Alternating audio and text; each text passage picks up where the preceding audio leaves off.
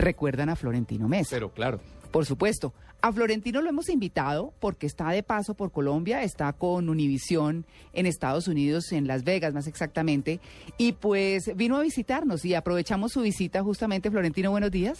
María Clara, muy buenos días, Tito. Es un placer. Gracias por este privilegio de conocer estos estudios tan maravillosos, tan modernos y pues que están cautivando tanta audiencia cada día más. ¿Hace cuánto se fue Florentino? Para Estados Unidos hace Sí. 15 años. Harto. Pasa el tiempo muy rápido. ¿Y ya pica English? Eh, a little. el clásico, a little. Sí. bueno, muy bien. ¿Cómo ha sido todo ese tiempo ya fuera de la radio en Colombia? Porque pues uno recuerda nombres importantes. Eh, yo, por ejemplo, y usted, Tito, los dos que estuvimos en, en Caracol, pues obviamente eh, estaba Gustavo Niño Mendoza, que sigue en Colombia. Estaba don... El fallecido Juan Harvey. Juan Juan Harvey, Harvey, por claro. supuesto. Eh, estaba don Eliodoro Otero, que también me acuerdo. Vicente Cortés Almeida, que era de esa época también. Eh, Manolo, claro, Manolo Villarreal. Manolo, Gabriel González, Luis Gabriel González. Sí, me acuerdo, claro que sí. Eh, don Manolo Villarreal, claro. Bueno, no, mejor dicho, pero bueno, ah, muchos de ellos están acá. Sí, muchos de ellos están acá, aunque veo con pesar que la figura clásica del lector de noticias de aquella época ha sido desplazada. Sí. Ese es un fenómeno bien interesante de analizar porque a veces eh, mm, yo creo que nosotros los que eh, desempeñamos ese papel debemos hacer un mea culpa y reconocer que nos dejamos eh, desplazar por las nuevas generaciones y no nos renovamos. Y eso es muy importante en este medio porque las eh, comunicaciones hoy por hoy, con el Internet y todo lo que viene, pues ah, se han desarrollado a una velocidad pasmosa y el que no avanzó definitivamente tuvo que quedarse a la vera del camino. ¿Y ese es un fenómeno en Colombia o también lo percibe allá en los Estados Unidos? También se percibe un poco allá. Hay que ser integral, hay que ser versátil, hay que producir, hay que escribir, hay que leer. Y ese estilo anquilosado del leer noticias definitivamente ya sí se ve todavía, se escucha más bien para ser más preciso, en algunos, eh, en algunos nichos, sobre todo de gente centroamericana, por ejemplo. Pero definitivamente eh, quienes están a la vanguardia son los que van evolucionando al ritmo de los medios electrónicos. Florentino, ¿por qué se fue? Eh, tuve situaciones personales que me obligaron a irme a Estados Unidos, eh, especialmente por la muerte de un familiar muy cercano. Mm. Y estando allá ya, como dicen, ya teniendo la visa, yo dije, pues bueno, vamos a jugarnos aquí a ver qué espacio ganamos. No es fácil, sobre todo porque llegué a Nueva York y Nueva York es una plaza muy cerrada al talento suramericano. Sí. Es difícil, hay es- pocas estaciones en, en español, a pesar de que la población hispana es cada día más grande, ya son como unos 9 o 10 millones probablemente. En aquella época eran unos 8, se estimaba en toda la que, lo que llaman el área triestatal. Mm. Pero logré meterme a una desaparecida eh, cadena que se llamaba Radio Única y ahí comencé. Así que he logrado, logré afortunadamente eh, mercados importantes, Nueva York, eh, Miami y Los Ángeles, que es otra plaza dificilísima, pero ahí Muy mexicana, ¿cierto? muy mexicana y muy centroamericana, sí. Claro. Aquí siempre decimos que la radio colombiana, que nos conocen en todo el mundo, que hacemos la mejor radio del planeta, usted llega a Estados Unidos y efectivamente es así. ¿Y qué tal es nuestro nivel comparado con el de, con el de ellos?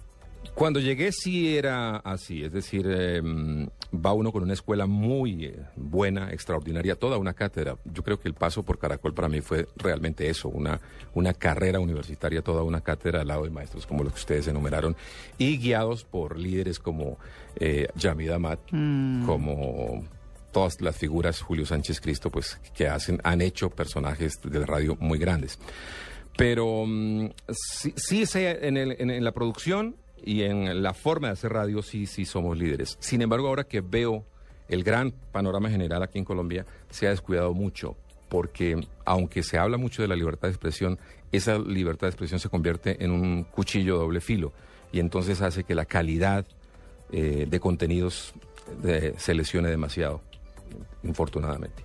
Esa llegada a Estados Unidos para un colombiano, no sé si ya había viajado antes y salir a buscar trabajo, difícil. Sí, fue muy difícil. ¿Contra qué se encontró? ¿Qué fue lo primero? ¿Cuál fue la primera barrera? ¿El idioma? La primera barrera es el idioma, porque hace 15 años todavía no había una gran población hispana.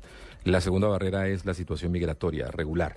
Porque Ah. entonces uno puede conseguir una buena oportunidad y lo primero que le dicen, oye, eh, está bien, listo, muéstrame tus papeles de Usted inmigración. se fue de turista. Yo me fui como periodista. Ah, como periodista. Eso me abrió una puerta alternativa porque es, eh, eh, con una visa de periodista hay como una especie de, de vera que no es ni ilegal ni es del todo legal, pero por la cual uno se puede desplazar y hacer cosas en periodismo sin violar las leyes. Claro. Entonces eso me permitió pe- estar ahí ah, hasta que logré un contrato de trabajo para hacerme residente legal y junto con mi familia y gracias a Dios pues ahí ya entonces uno pueda trabajar Y tranquilamente. de ahí acostumbrarse al estilo de vida norteamericano, ¿qué tal?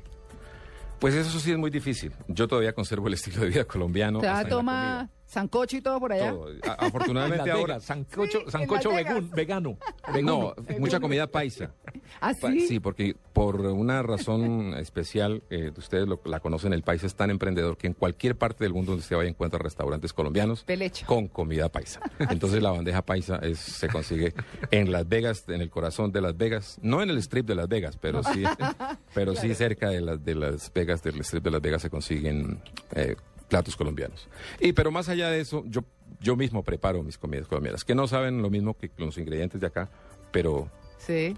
preparo mi sancochito boyacense, mis papitas saladitas, todo Sí, eso. y les hace el hogadito y todas Sí, las cosas. me encantan las papas. eh, yo no sé si ustedes conocen ese platillo que mi mami lo preparaba delicioso. Son unas, es muy sencillo, pero exquisito. ¿Cuál? Se llaman papas chorreadas. Ah, Pero pero, claro. total, con quesito y algunas Sí. le ponen maní eh, Eh, triturado, sí, sí, sí, ¿cierto? un, un guisito delicioso. Y eso es- De cubios ni hablemos, ¿no? no, eso sí, eso sí no se consigue por allá. Ni las ibias, Ni las chuguas. ni las chubas, exactamente. Ay, eso está buenísimo. Eso está Florentino, ¿qué ha aprendido allá? Porque usted se fue aquí de esa escuela tan fuerte Dura. que es Caracol Radio Claro. y llegó allá y ¿qué aprendió? Una de las cosas más importantes que en este momento me llena de satisfacción es aprender a, a elaborar eh, una producción de manera diferente. Por ejemplo, ahora eh, sé y tengo como meta hacer una empresa de contenidos, ofrecer contenidos periodísticos, ofrecer contenidos a estaciones de radio, que es lo mío. Pero también ¿Locutas, Florentino? No, no, no. Ese estilo No. ya no es mucho. Es, es un, un estilo sencillo de hacer Ya. noticias como cuando se le habla a una persona, como lo que ustedes están haciendo acá. Ya, muy O bien. sea, el locutor clásico ya no existe. Yo también, me, gracias a Dios, me Cambió el quité- chip. Me quité esa etiqueta hace muchos años y eso es lo que gracias a Dios me ha permitido hacer eh, cosas como lo que estoy haciendo ahora, presentar noticias en televisión. Pues si tuviera ese estilo que teníamos antes, Ujú. seguramente nunca hubiera tenido esa oportunidad. Claro. Así que esa es parte de la evolución. Esa evolución se la debo a Estados Unidos. Lo suyo es lo que los gringos llaman syndication. Está Exactamente. sindicando conten- contenidos. Sí. Pero mi actividad principal en este momento es presentar dos emisiones de lunes a viernes en Univisión, en Las Vegas. Ese es como, soy el anchor y esa es mi principal fuente. Lo otro es como alternativo mientras logro desarrollar un proyecto propio que tengo por ahí. ¿Y cómo es Sí. esa vida en Las Vegas? Porque es Yo le iba a que- preguntar qué música Claro. escucha allá. No, pues no solo eso, ¿Cómo sino todo? casinos, Todo, sí. mujeres, Ruleta, Yo le, champaña. yo le decía ayer a Florentino, le decía, Florentino, pero uno va de vacaciones a Las Vegas y buenísimo, ¿no? Entonces se camina a los casinos, esa Ah, calle pues, un- larguísima. es una que- semana, Pero pues, ¿qué ¿no? más pasa en Las Vegas? Bueno, no con CSI que se la ve uno. No, no, además lo que pasa en Las Vegas no se lo va a contar. Sí, No. porque lo que pasa en Las Vegas queda en Las Vegas. Vegas. Eso es top secret. sí. A mí me encanta Las Vegas. ¿Qué hago? Bueno, obviamente para uno que trabaja y vive ahí se convierte en una rutina esa, esa agenda diaria de ir al trabajo, regresar. Es una cotidianidad que como sería la de cualquier parte del mundo. La ciudad en sí me encanta y por supuesto recién llegado ahí uno visita todos los casinos por curiosidad. Claro. Porque además eh, eh, Las Vegas tiene una cosa muy interesante. Es como la esencia de muchas ciudades importantes del mundo. Mm. Está la réplica de la Torre Eiffel, está la réplica de la Estatua de la Libertad, está una réplica de la pirámide de Giza. Sí. Está un casino con el nombre y el ambiente París. de Río de, Ca- de Janeiro, en París. ¿Cómo se llama ese que Eh, tiene? Flamingo. Ah, sí. Eh, Eh, ay, es que no me acuerdo. Uno que es todo inclinado, inclinado, inclinado en la parte interna. Pues que no me acuerdo el nombre. No, ni Debe ser, ese todavía me debe faltar por recorrer. Sí. Queda cerquita de la pirámide. Sí, eh, está el MGM con sus grandes Mm, eventos. Eh, Es decir, actividad hay- hay fenomenal, además de los clásicos juegos y casinos. Pero eso, digamos, es lo turístico. Sí. Exacto. Pero ya para el que vive allá, Los conciertos, Mm. básicamente, no, pero sí hay mucha actividad cultural que se puede disfrutar.